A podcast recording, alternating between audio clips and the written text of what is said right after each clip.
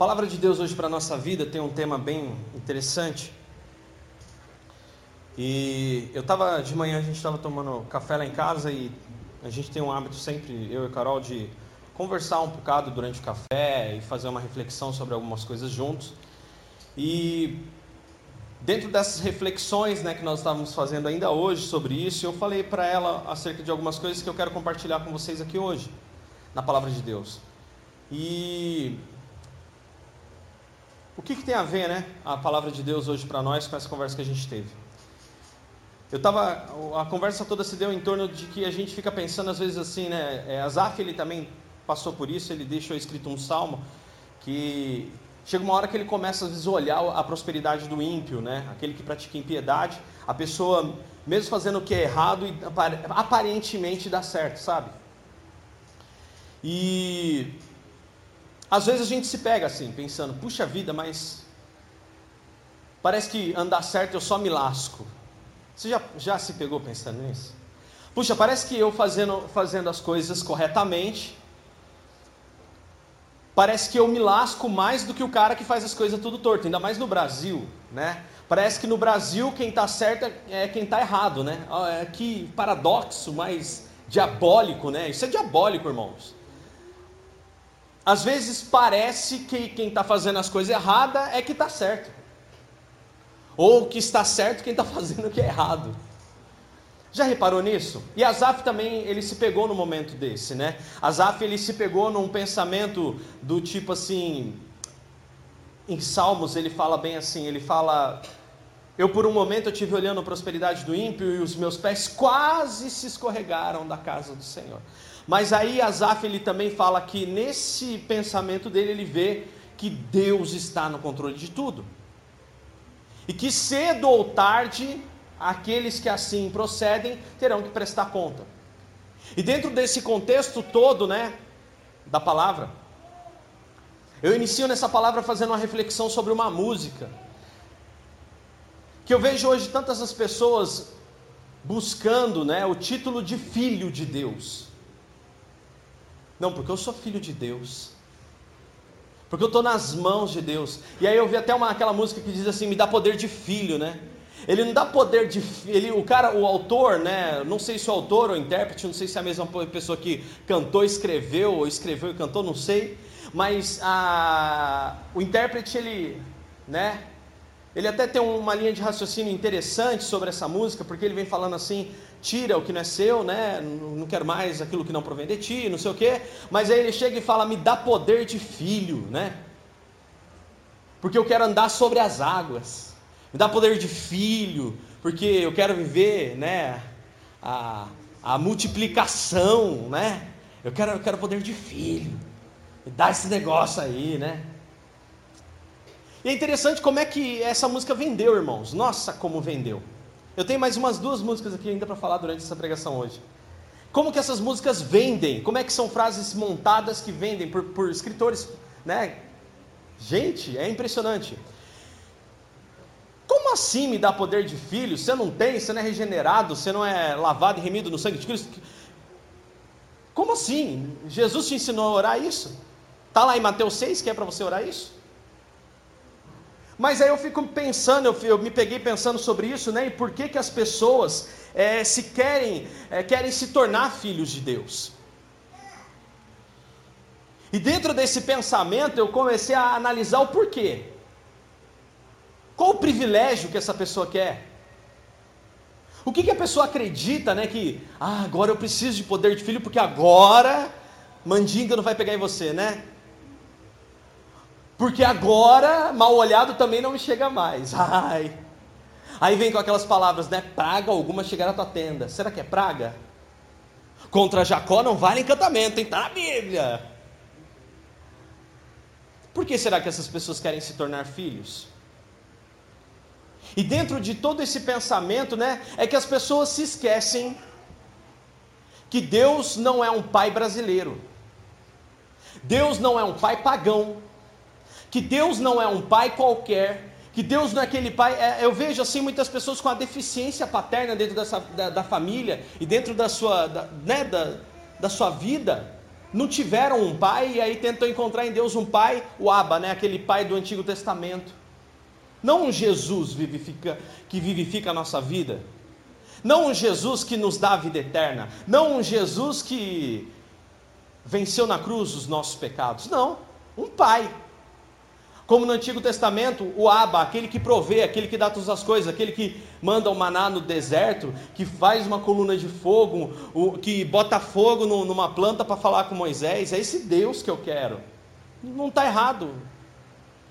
O problema é que eu esqueço que o Pai, ele exorta. E a pregação de hoje é para a gente despertar esse senso. E quando Deus fala não? Será que eu posso agradecer?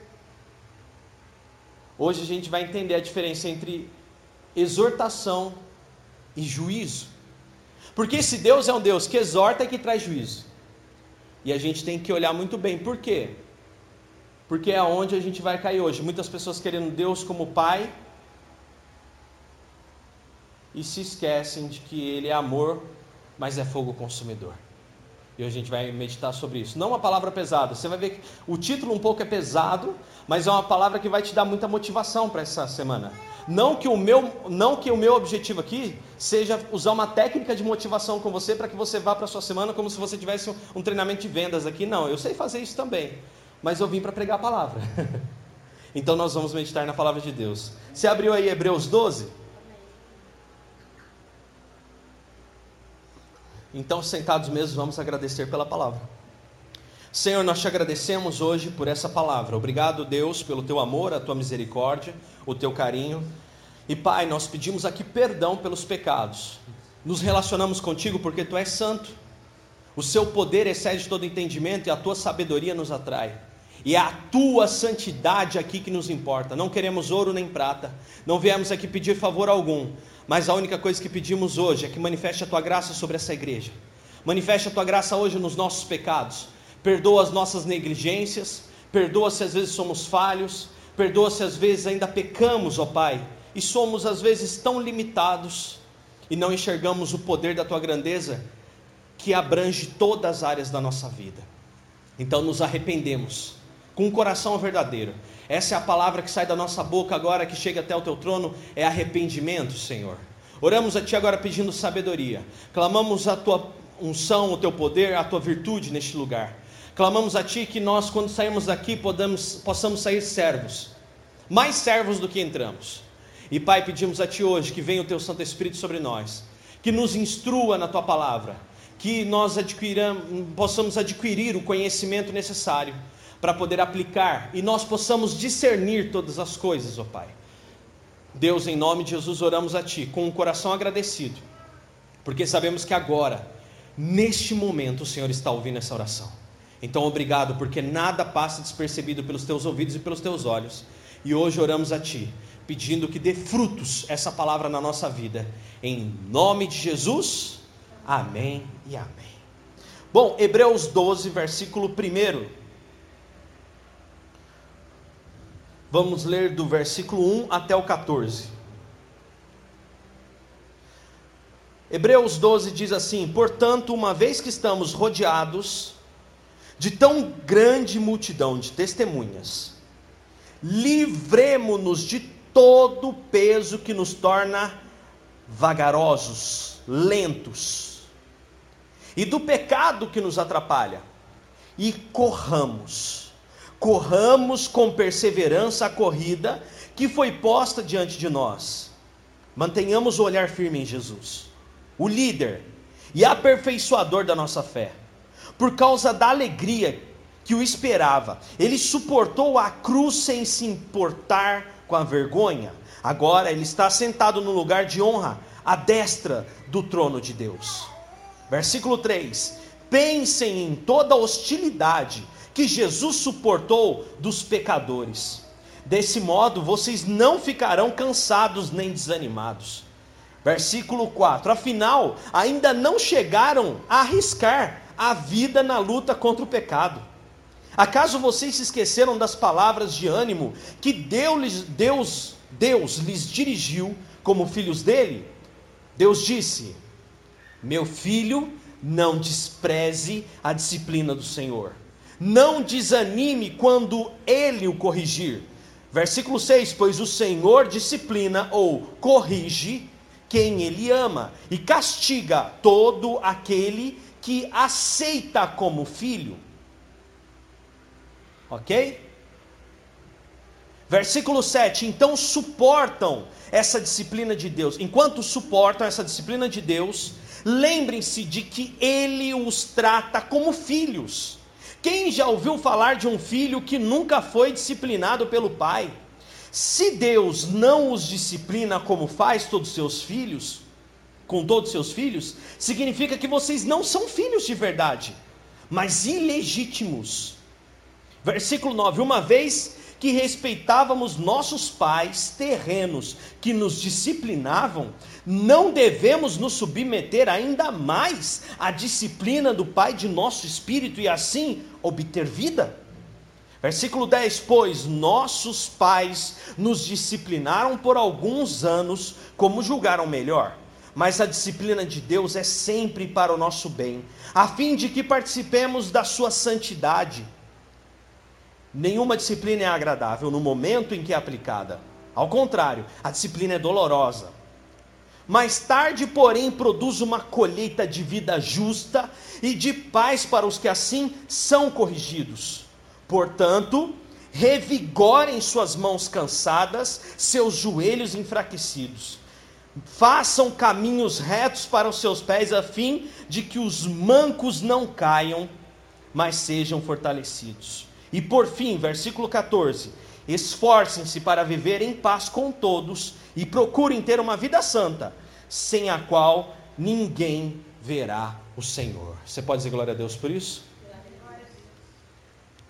É impressionante como que a nossa cultura pagã muitas vezes quer nos impactar. É impressionante como muitas vezes, né, eu vejo, esses dias mesmo, uma pessoa chegou para mim, puxa Dani, Teve uma pessoa que veio falar comigo e falou assim: Nossa, eu. Tá louco, pastor, só dá paulada em mim. Eu só dou paulada? Como assim? Não, não é que eu só dou paulada. Mas é que eu também não posso te ver pecar, eu não posso te ver errar, e simplesmente chegar e falar assim: não, irmão, isso daí Deus perdoa. Sim, irmão, Deus perdoa. Mas agora você tem que achar uma forma de escapar disso. Você tem que agora encontrar uma forma de fugir disso. Você vai orar para Deus dar o escape, mas você vai precisar escapar. Se você sabe que ali na frente está um bandido que vai te assaltar, eu tenho certeza que você não vai por essa rua. Você vai dar a volta pela linha do trem, você vai passar pela outra ou pela outra, ou você vai chamar a polícia e sair daqui acompanhado. Assim é o nosso pecado.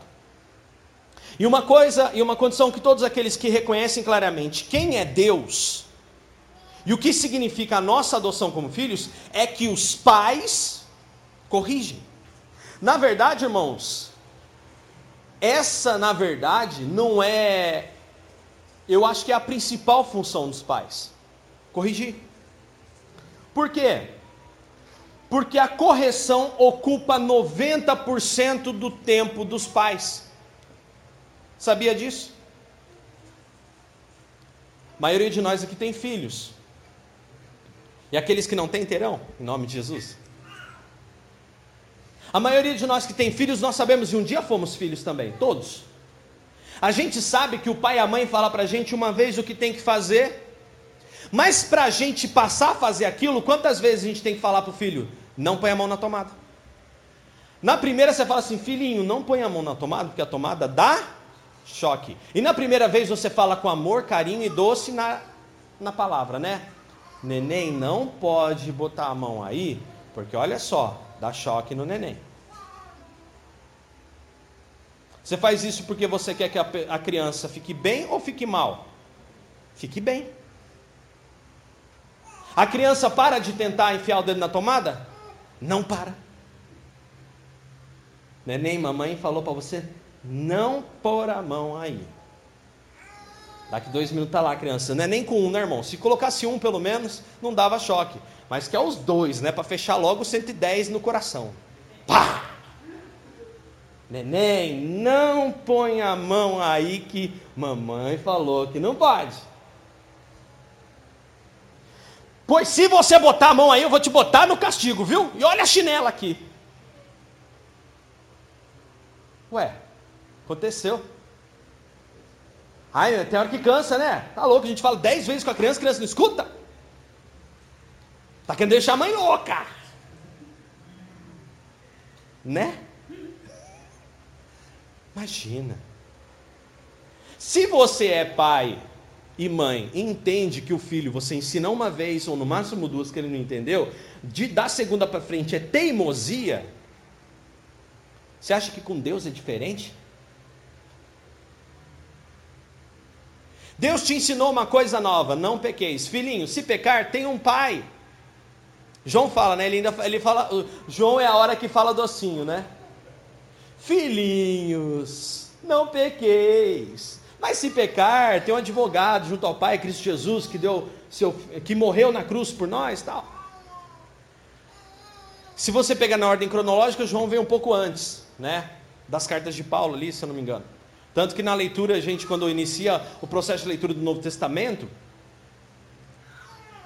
a gente começa por 1 João, né, que é a carta de João, acerca da, do fundamento base do reino de Deus e do cristianismo, que é o amor. E aí depois você começa a conhecer outros personagens, o próprio Cristo. Porque Deus amou o mundo de tal maneira que deu seu Filho unigênito, para que todo aquele que nele crê não pereça, mas tenha vida eterna, porque ele não veio para condenar, julgar o mundo, mas para salvá-lo. Opa, aprendi isso também. Ó, não peca. Aí a coisa vai avolumando, a coisa vai avolumando, coisa... até que chega um momento que Jesus vira para o apóstolo Pedro e fala assim: O dia que você for convertido, Pedro, isso na beira já quase três anos de caminhada, né? Mas o Pedro, um dia que você se converter, Irmão, três anos andando com Jesus, do, Jesus do lado dele 24 horas, para o cara, o dia que você se converter, escutar uma dessas, que dirá nós? Então, um, um, princípio básico de que todo cristão tem que entender é que Deus é pai e todo pai corrige. 90% do trabalho de um pai e de uma mãe é corrigir, 10% é ensinar.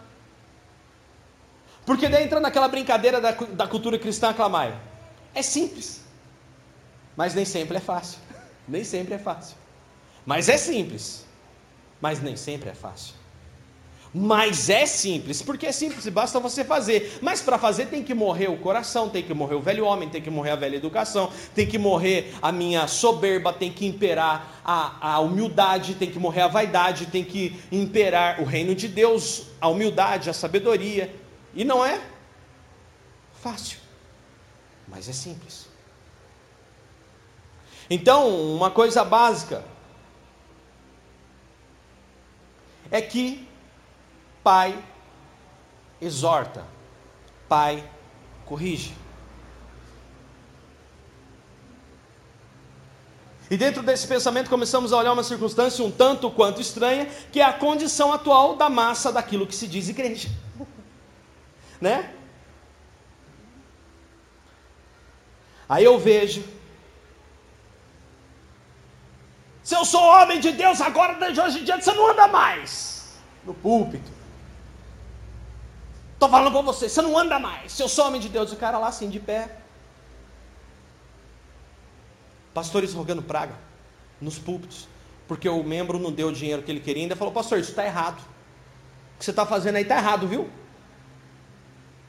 Não quer sair daqui. Expulsa a pessoa da igreja. Aí você vê 10 bênçãos por mil reais. Campanha do Salmo 91.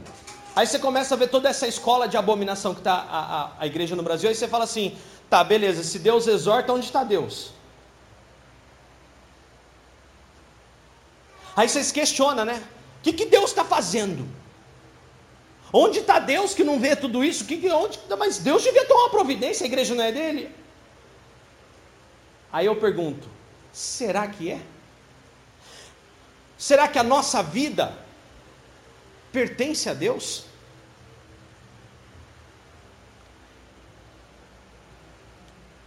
Onde estaria Deus, pastor? Que tudo isso está acontecendo. Eu não vejo o cara ser. Olha, pastor, por muito menos eu já vi um raio cair na cabeça de alguém. Olha, por muito menos eu já vi uma pessoa ser lançada numa cama. Olha, eu estava esses dias até conversando com alguns pastores e eles se questionando disso. Rapaz, eu tenho um camarada dentro da igreja, parece que o cara apronta, apronta, apronta e nada acontece. Aí eu, uhum, tá dentro da sua igreja? Uhum. Lá na minha igreja lá não tem essa não, o pessoal pisou um pouquinho fora, Deus já puxa de volta do cabresto, com a gente é assim, né?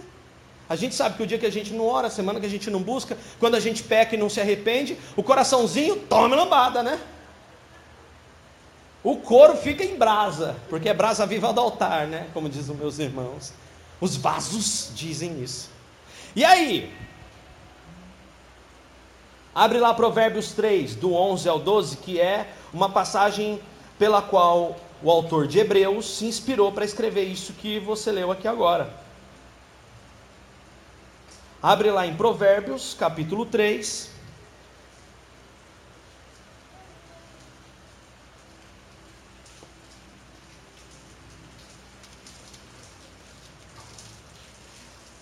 Provérbios 3, e verso 11 e 12. Olha o que diz aí. Provérbios 3: Meu filho, não rejeite a disciplina do Senhor Deus, não desanime quando ele o corrigir, pois o Senhor corrige quem ele ama, assim como o pai corrige o filho a quem ele quer bem. Você pode dizer glória a Deus por isso? Ok. Então Deus exorta a todo aquele que o reconhece como pai. Opa, peraí, então Deus exorta quem o reconhece como pai? Sim, e quem não o reconhece? O problema é, não é meu problema. Mas você está dizendo que Deus não está nem aí? Tá. Mas aí vem o ensinamento da palavra de hoje. Que existe uma condição de correção, existe uma condição de juízo. Entenda isso. Correção ou juízo? Olha só que interessante. Deus não exorta, corrige, ensina, Deus não alinha quem não o reconhece como Pai. Quem não reconhece Jesus como Senhor, quem não pratica, lembra lá o que estava escrito em João? Olha, se vocês praticarem, se vocês aceitarem, se vocês entenderem, eu e o Pai viremos e faremos morada. Então, uma coisa eu entendo: que Deus, Ele não corrige, não exorta, não põe orientação, não ensina aquele que não quer ouvir, aquele que não o reconhece como Deus, aquele que não entendeu que a sua vida depende dele, aquele que ainda não o disse assim: Senhor, a minha vida é tua e as minhas atitudes são tuas e eu preciso de ti e tudo que eu faço vem de ti e por, e, e por tudo que eu vivo é para o Senhor. Deus não se importa com esses, se importa sim no critério de salvação. A cruz liberta aqueles que, que buscam a Cristo. Mas quem não busca a Cristo, Dani? Estamos aqui de portas abertas pregando a verdade, falando a todo aquele que crê. O que Jesus diz lá em, em, em João? Quem crer e for batizado, ser batizado significa morrer para uma velha pessoa e ser uma nova pessoa, e fazer isso de uma forma até que marque a sua vida como uma imersão em águas. Isso é batismo, no sentido espiritual e no sentido literal, é isso. Quem crer, você acredita, se batiza, então somos salvos. Só que aquele que se batiza passa a viver de uma forma diferente, passa a viver como o Pai ordena. E é engraçado como algumas pessoas hoje em dia têm um discurso fraco, um discursinho feio, um discursinho ultrapassado, talvez ultrapassado ainda na, no tempo do apóstolo Paulo, porque ele escreve isso. Existem pessoas que falam que, nossa, mas eu tenho que fazer o que Deus ordena. Paulo fala assim: olha, eu hoje eu sou escravo voluntário de uma coisa que na verdade não é peso algum, porque para mim é vida. Não existe peso algum em fazer algo que Deus nos ordena fazer, visto que isso nos promove vida. Uma das grandes marcas de, daquelas pessoas que aceitam a Cristo, que buscam ao Senhor, que têm a Jesus como Salvador, uma grande marca é um pai que corrige, a pessoa ama um pai que corrige. Se você entende, dói na hora, mas depois você aceita porque você sabe que é vida. Adão, enquanto não andou em pecado, Adão, enquanto andou em obediência, Adão, enquanto tinha uma vida com o Senhor, diz que Deus, periodicamente, ele vinha conversar com Adão e Eva. Adão desobedece, o que ele faz? Não, eu não vou, não vou não eu vou ficar escondido, como se de Deus pudesse esconder. Ai, Adão, como você foi patético. Não faz sentido. E aí o que acontece? As pessoas não querem esse pai que corrige. Eles querem um papai Noel Aquele pai que só joga bola, aquele pai que só joga videogame, aquele pai que só dá presente, aquele pai que só fala coisa boa, aquele pai que não chega e sabe aquele é, é impressionante como que as famílias saudáveis, filhos que vêm de famílias saudáveis, sempre têm uma consciência comum.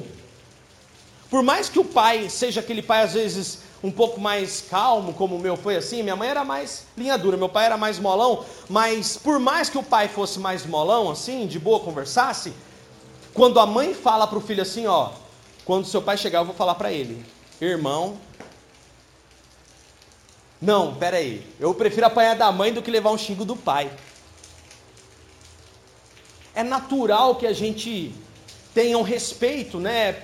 Não sei, eu, eu tenho analisado isso em várias famílias e é impressionante. Quando que, olha, eu vou falar com teu pai sobre isso que aconteceu.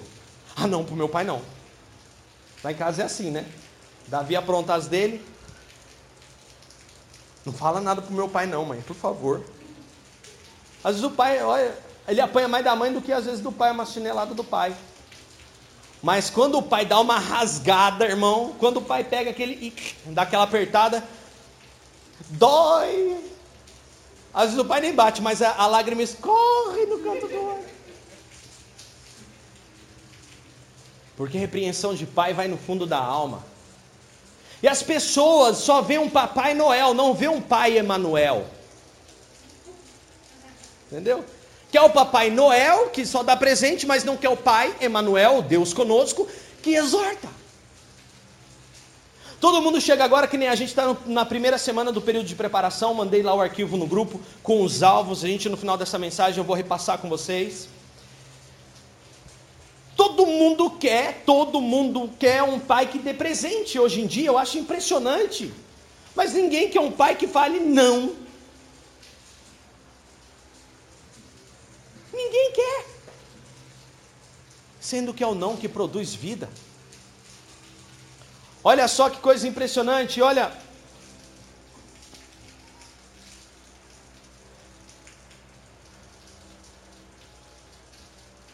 Jesus nos afirma que para que ele e o Pai façam morada em nós, é preciso que essa pessoa pratique os ensinos. Então, o que acontece? É impressionante como é que as pessoas não praticam, as pessoas não vivem, querem ser filhos de Deus, querem a adoção celestial que Paulo fala, que nós fomos adotados pela graça de Deus, querem que Jesus venha sobre a vida dessa pessoa, mas a pessoa não quer nada. A pessoa que é o Papai Noel. Que é presente. E Jesus fala: olha, para que eu e o Pai façamos morada, é preciso que você nos obedeça, você me obedeça, é preciso que você ponha em prática aquilo que eu ensinei vocês. Senão eu e o Pai não viremos e não faremos morada. Não vai acontecer. E aí? Temos uma falsa imagem de Deus também na, na pegada das. Na pre, ma, ma, opa, temos uma falsa imagem de Deus também pregada nas músicas de que Ele não desiste de você, Ele se importa com você, que Ele continua sendo bom. É o que eu mais escuto. Que Deus, Deus é bom.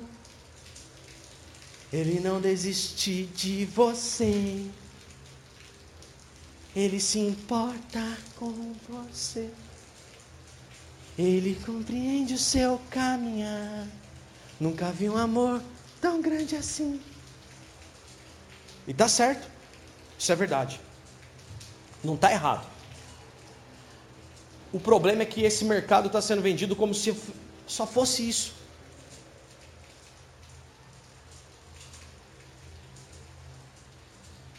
É impressionante como uma música dessa hoje em dia vende como amparo, até mesmo. Eu vi um treinamento que está tomando o Brasil, um, um, cara que também é cristão, pastor, não sei, e ele usa essas músicas no treinamento motivacional dele.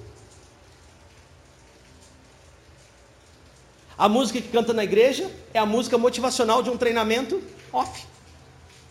Não, pastor, ele está pregando evangelho. Desculpa. A primeira mensagem que Pedro fala quando abre a boca sobre o Evangelho é: arrependam-se dos seus pecados, lavem-se agora e recebereis o dom do Espírito Santo.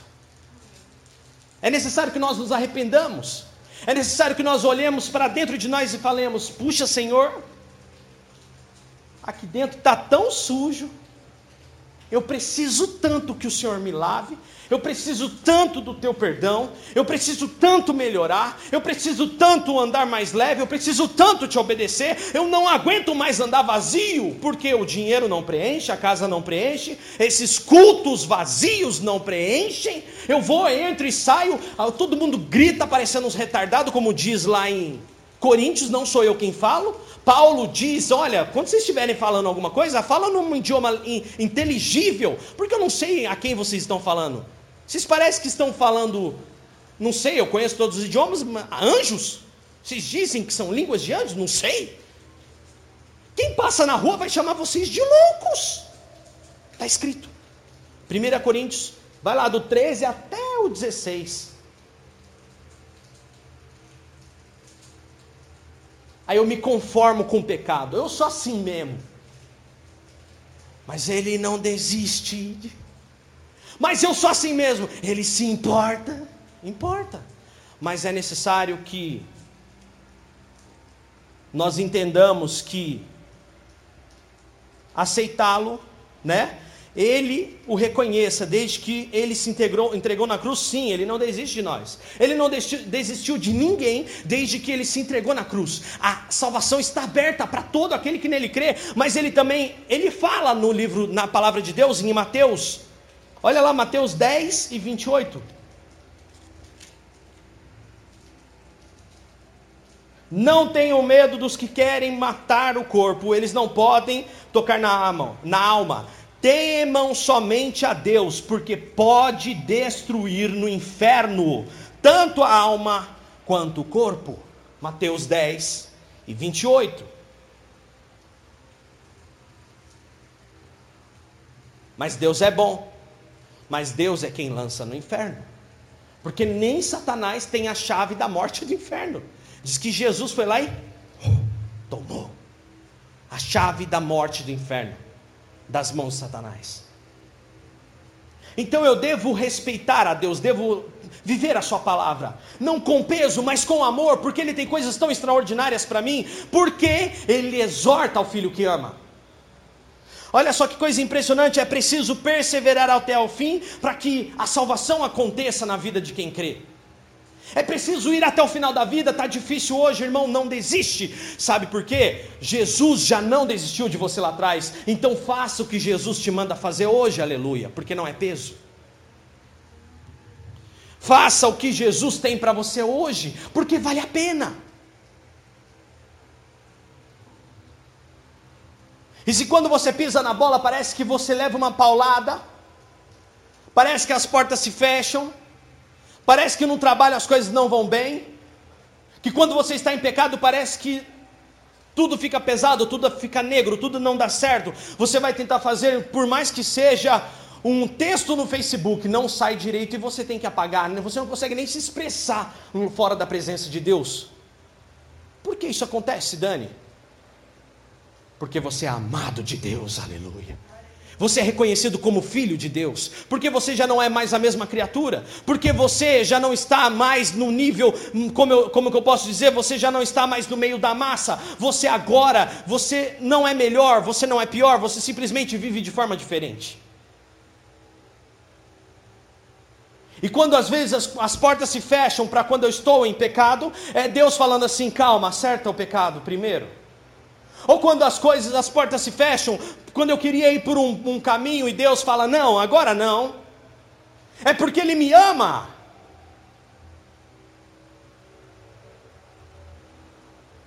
É porque Ele cuida de mim.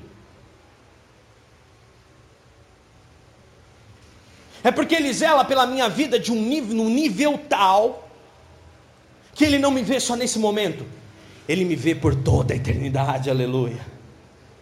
Ele não me vê sendo destruído no inferno, Ele me vê tendo vida e vida em abundância no céu.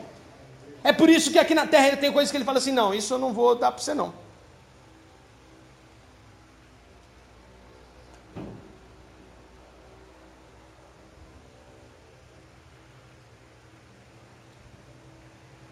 Deus desiste de alguém, Dani? Sim, ele desistiu de Saul. Uma das preocupações do rei Davi no livro dos reis,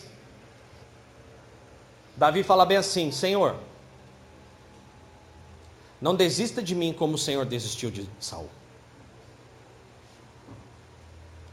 Não me rejeite como o Senhor rejeitou a Saul. Não. A palavra de Deus diz assim através da boca do profeta Samuel no livro de Samuel: Saul, Deus os rejeitou como rei. Deus desistiu de você, Saul. O seu coração é muito iníquo. Você não se arrepende. Deus é para pessoas arrependidas. Jesus, a cruz, o reino de Deus é para todos que se arrependem. Isso é uma triste realidade, irmãos. Porque eu não vejo pessoas arrependidas na rua. Eu não vejo pessoas arrependidas sentadas na igreja. Eu não vejo pessoas arrependidas buscando o nome de Deus. Eu vejo pessoas endividadas. Eu vejo pessoas em busca de um status social. Eu vejo pessoas furando fila, matando quase gente atropelado na rua, pela sua vida apressada e no, no, no carro está escrito: nas mãos de Deus.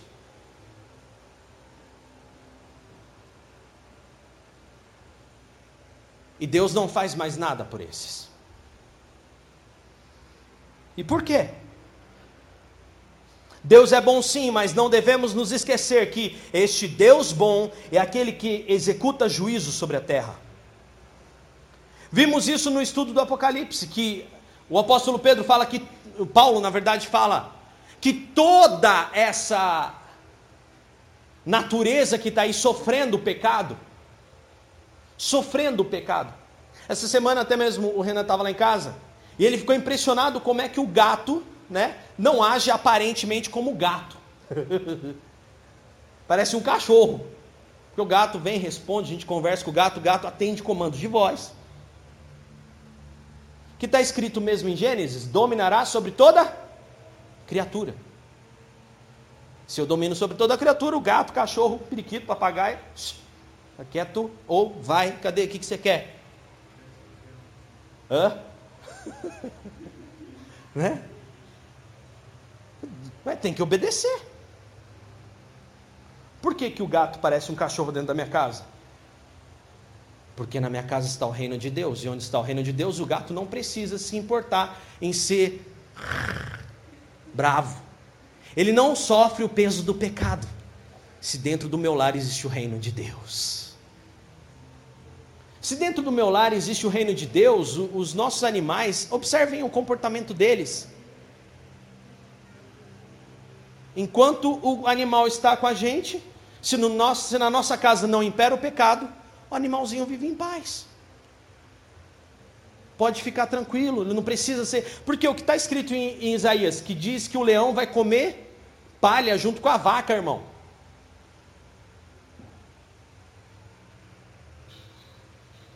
Onde está o reino de Deus em nós? Olha só que impressionante. Mas a natureza que está aí fora sofrendo com essa maldade toda está esperando Deus executar juízo sobre a terra. E aí? Aquele que, se preciso, causa até desgraça. Vamos em Isaías 45 e 7. Ninguém canta isso, porque isso não dá ibope e não vende CD.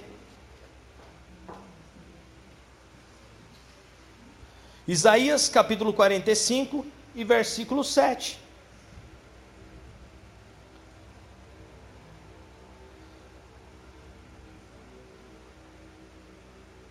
Vamos do 5 ao 7. Eu sou o Senhor, não há outro Deus. Eu o preparei para a batalha, embora você não me conheça, para que todo mundo de leste a oeste saiba que não há outro Deus.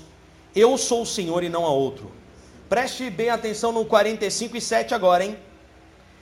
Formo a luz e crio as trevas, trago a paz e crio a desgraça. Eu, o Senhor, faço essas coisas. Mas espera aí, esse é o Deus, ele continua sendo bom. Mas é o mesmo Deus que a palavra diz: a mim pertence a vingança. Ele é um Deus que instituiu o reino sólido, mas esse mesmo Deus é fogo consumidor, como está em Hebreus 12, do 28 ao 29.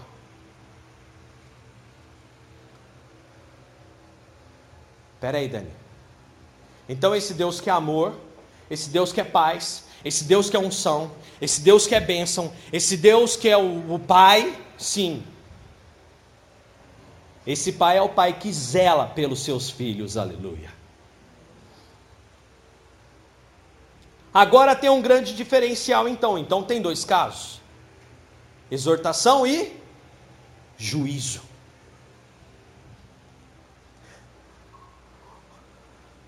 A exortação, embora nos cause um constrangimento momentâneo, uma sensação ruim de estarmos sendo reprovados, é algo temporário. E que se reconhecermos que Deus nos quer bem e em amor, nós ficamos até mesmo gratos, satisfeitos pela grande graça que Ele nos propôs de nos corrigir, irmãos. Espera aí, Deus está me exortando? Uh, é sinal que Ele ainda me ama. O que que Davi pede? Não me rejeite como fez com Saul. Por favor. Davi o homem segundo o coração de Deus. Essa palavra segundo o coração de Deus, isso significa um homem que Deus escolheu para ser rei. Saul era uma escolha, uma, um pedido do povo. Davi foi o homem que Deus chegou e falou assim: Eu quero esse, na casa de Jessé. Manda vir o último lá. Samuel, pode ungir esse pequeno jovem de 14 anos, ruivo, naniquinho, fedendo a cocô de ovelha. Eu que estou escolhendo. Mas, derrama óleo. E é esse Davi que foi a escolha de Deus para o povo de Israel, porque o povo de Israel pediu uma coisa para Deus: um rei sentado em cavalo, que manejasse bem da espada e que lutasse as guerras de Israel. Aí, aí não, daí, Davi foi o rei mais sanguinário que Israel já teve. Ué, Deus atendeu o pedido do povo. Vocês querem um homem que sente no cavalo de batalha? Beleza. A primeira morte dele vai ser uma pedrada na orelha de um gigante. Tá bom para vocês? E ainda no final ele vai pegar a própria espada do gigante e vai cortar a cabeça do gigante e vai sair arrastando a cabeça. Tá bom para vocês? Era isso que vocês tinham pedido? Então beleza, é isso que vocês vão ter. Básico. Mas esse Davi lá na frente, um homem arrependido, coisa importante se observar, peca, erra, faz uma baita de uma besteira e Deus o exorta. Aí entra um determinado profeta na presença do rei, oh, rei, rapaz, tem um rapaz aqui no, que, né, no seu reino, que olha, mandou matar o marido da mulher, ficou com a mulher. Ih, rapaz, ó, fez isso, isso. Davi levanta. Quem é esse homem? Traga ele agora na presença que ele será morto. Davi é você. Diz que Davi se arrepende, rasga suas roupas, joga pó de cinza em cima. Batseba grávida de uma criança. Ele fala: Olha, Deus manda te dizer, vai morrer a criança. Tu vai perder a criança. Davi sofre e a criança morre. Mas aí Deus faz uma aliança com Davi, muito importante. Deus fala assim: olha, você não construirá o templo porque as suas mãos estão cheias de sangue, mas o seu filho, aquele filho, um outro filho, não agora, não agora mais é, aquele do pecado, o do pecado morreu. Agora você vai andar num, num, numa nova chance. Nessa nova chance, você vai ter um filho, esse filho vai se assentar no trono. Ok? Ok? E esse seu filho vai construir o templo. E enquanto seus filhos, enquanto, se então, lembra aquele ensinamento? Se os seus filhos, se as suas posteridades se mantiverem no, no meu caminho, aprendendo a minha palavra, então você terá eternamente sucessores ao teu trono. O seu reinado será eterno. e é até hoje, porque Jesus nasce da linhagem de Davi e é o rei dos reis e senhor dos senhores. Promessa feita a Davi. Davi peca, é exortado, não é destruído. Agora, Saul é rejeitado, fica louco das ideias, doido, obstinado, impelido. E Deus o destrói, porque diz que Deus coloca as pessoas, né, falavam isso, daí é um espírito maligno da parte de Deus para atazanar a vida dele. Um espírito maligno ordenado por Deus. Então não foi mais exortação, foi juízo. Olha só,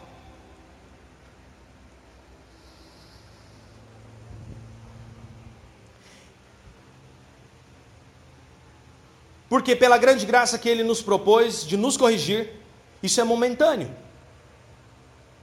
E está buscando, Deus está buscando um bem maior para nossas vidas neste mundo, e até mesmo no contexto de peso eterno.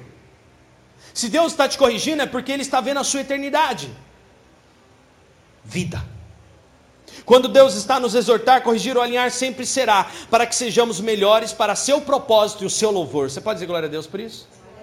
Pastor, mas existe também o juízo, sim, o qual, se não houver arrependimento, infelizmente Deus o executa como forma de extermínio de grande mal. Acontece ao povo edomita, lá no livro de. Agora me fugiu o nome do profeta. Depois eu vou achar e vou mandar para vocês. Li a tarde inteira. Obadias. Profeta Obadias fala sobre Edom. Quem foram os Edomitas? Os Edomitas foram os irmãos de Israel, a geração de que ficou ali, Jacó e Esaú. Da linhagem de Jacó veio Israel, da linhagem de Esaú, os vermelhos vieram os Edomitas. Edomitas perseguiram, perseguiram, prejudicaram o povo de Israel, e Deus, através do profeta Obadias, fala do apocalipse de Edom. E os Edomitas foram perseguidos e destruídos, praticamente exterminados, século 6 a.C e eles foram totalmente aniquilados na dispersão 70 depois de Cristo, quando Israel começa a ser destruída e perseguida pelo Império Romano. Os edomitas foram extintos. E aí?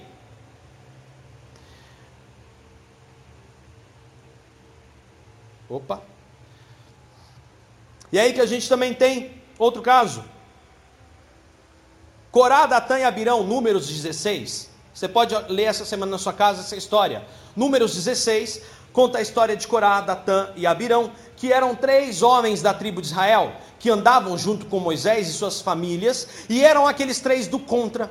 Sabe aqueles três que sempre botavam defeito, que falava que o líder não era de Deus, que não sei o quê, papai, lá, lá, lá, lá. É, você vai ver que Moisés fala assim, ó, não toquem nem nas coisas de Corá, Datã e Abirão, se afastem das tendas deles e de suas famílias, crianças, nem seus filhos, para que aquilo não continuasse. Aí vem daí, da história de Corá, Datã e Abirão, provavelmente é melhor matar no ninho.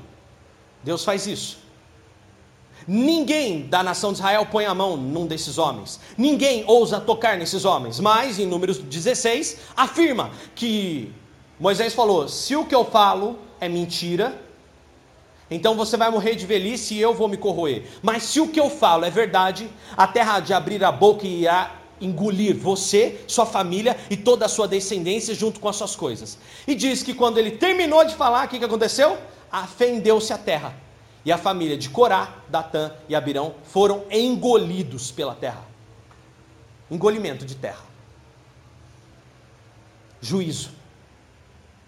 E aí você fala assim: ah, Dani, mas isso é coisa do Antigo Testamento, Deus não faz mais nada hoje em dia. É, realmente ele não faz nada. Talvez você tenha se esquecido da história de Ananias e Safira, em Atos dos Apóstolos, onde eles vendem algumas coisas, faz para parecer bonito, chega dizendo que vai dar uma oferta e dá outra para parecer gatinho, para poder parecer o dizimista bonzinho da casa de Deus. E eles mentem na oferta. E Pedro diz que caia sobre você a sua sorte. E aí o que, que acontece? Ananias cai morto na frente de Pedro. Quando chega Safira e pergunta o que aconteceu, acontece a mesma coisa com ela. Ananias e Safira morrem e saem com os corpos levados pela comunidade. Por quê?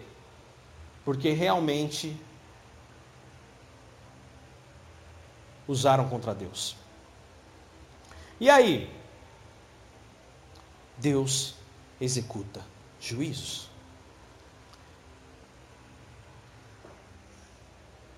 Aí você fica tristinho porque Deus fala não às vezes com um projeto seu. Porque às vezes a porta se fecha, porque a exortação dói.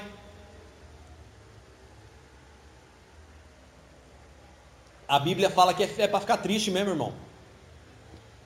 Nenhuma vez que eu dei castigo no Davi, ele ficou, puxa que legal, agora eu vou ficar de castigo aqui meia hora sentado, esperando Deus, meu pai mudar de ideia. Não fica mesmo alegre, irmão. Mas a palavra de Deus hoje vem para nos alinhar, vem para nos endireitar e para nos animar. Esse é o ponto agora que eu quero dizer para você de motivação. Se Deus está te corrigindo, é porque Deus te ama é porque Deus te zela, é porque Deus tem um cuidado com você e com a tua família, que, que olha, se as portas se fecham para você, eu sempre senti isso na minha vida, eu sempre falei isso, falei isso para os meus pais, falei isso para minha esposa, eu falo, caramba, mas que coisa,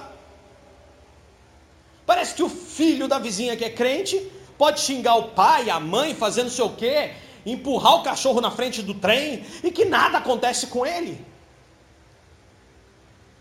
eu não posso nem mentir no troco de bala que eu me lasco. Esses dias, coitado do Davi, meu Deus. Chegou em casa com uma geleia doida lá, foi no buscar pão, voltou, chegou em casa com geleia. Olhei para aquela geleia e falei: Eu não mandei você comprar geleia, meu filho. Não, é que eu queria. Falei: Não, o dinheiro é meu. Pode voltar agora na padaria e devolver. E pede o dinheiro de volta para a mulher. Ela sabe que quem sou eu. Meleca, meleca, meleca, é geleca, é geleca.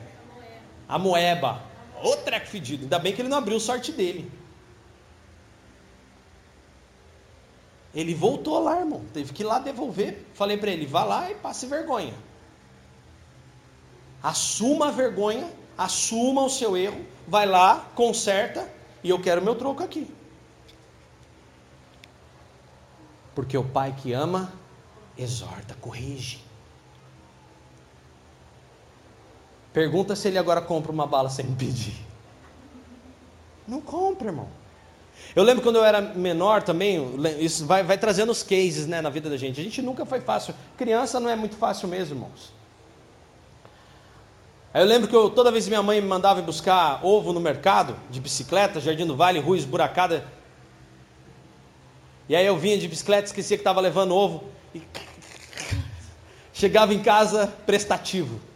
Bastava peneirar que já saía um omelete. Pronto. Quebrava uns dois, três ovos lá. Minha mãe na primeira vez falou: dessa vez passa, mas na próxima a gente vai conversar. Dois, três ovos.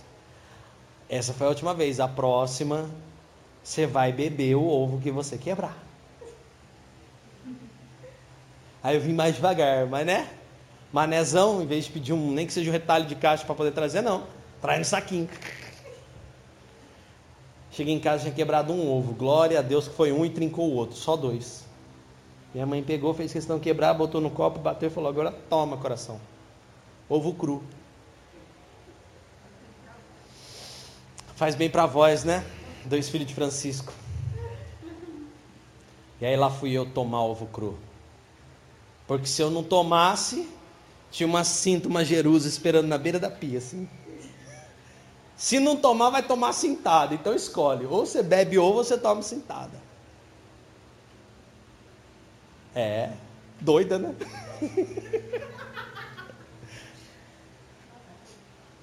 Foi ela que educou esse filho aqui, ó. Por isso que hoje eu sou um filho bom desse jeito. Mas é bom, irmão, sabe? Porque hoje em dia, quando eu tomo as palavras de Deus, eu já paro na hora, eu piso no freio e falo: para. Onde é que eu estou errando?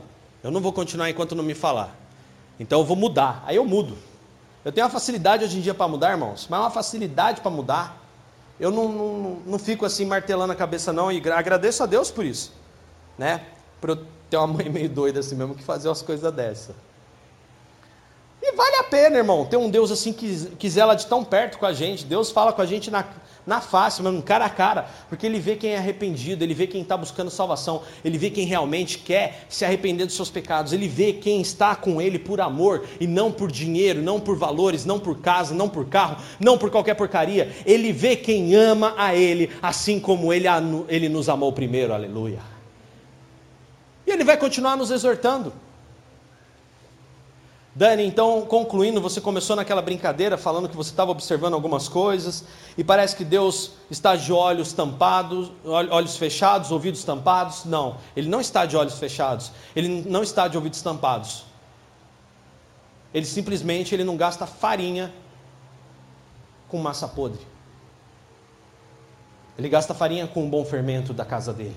Ele gasta, investe recursos naqueles que amam a Ele. Ele vai exortar aqueles que realmente tem a sua palavra, ele vai exortar aqueles que estão interessados em se arrepender. Então, quando você vê o ímpio prosperar, irmão, esquenta a cabeça não. Ora pelo ímpio para que ele se arrependa. Porque esse ímpio está caminhando como Israel caminhava para o juízo. Dia após dia, essas pessoas estão caminhando para o juízo.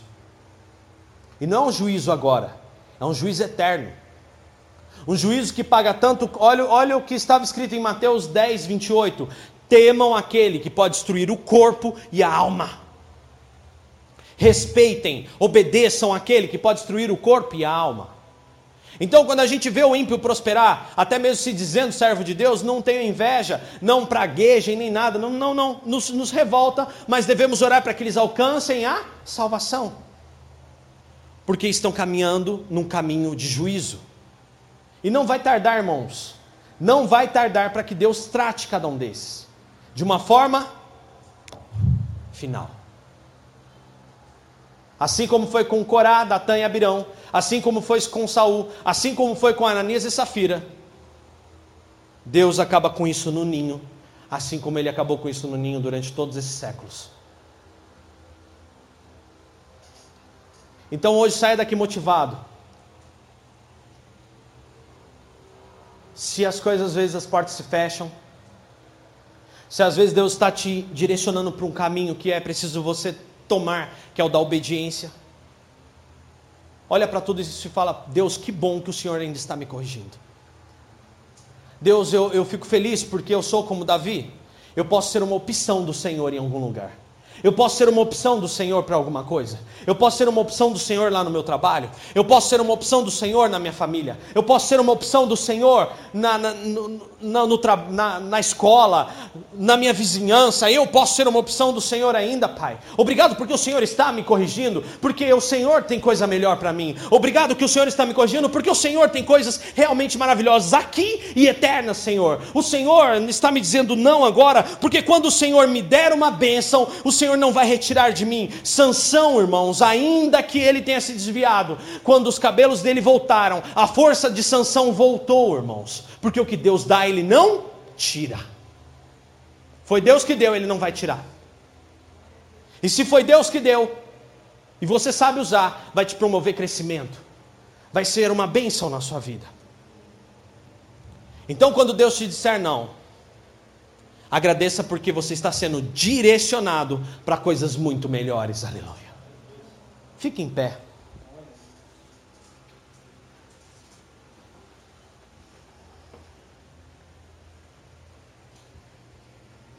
Aleluia.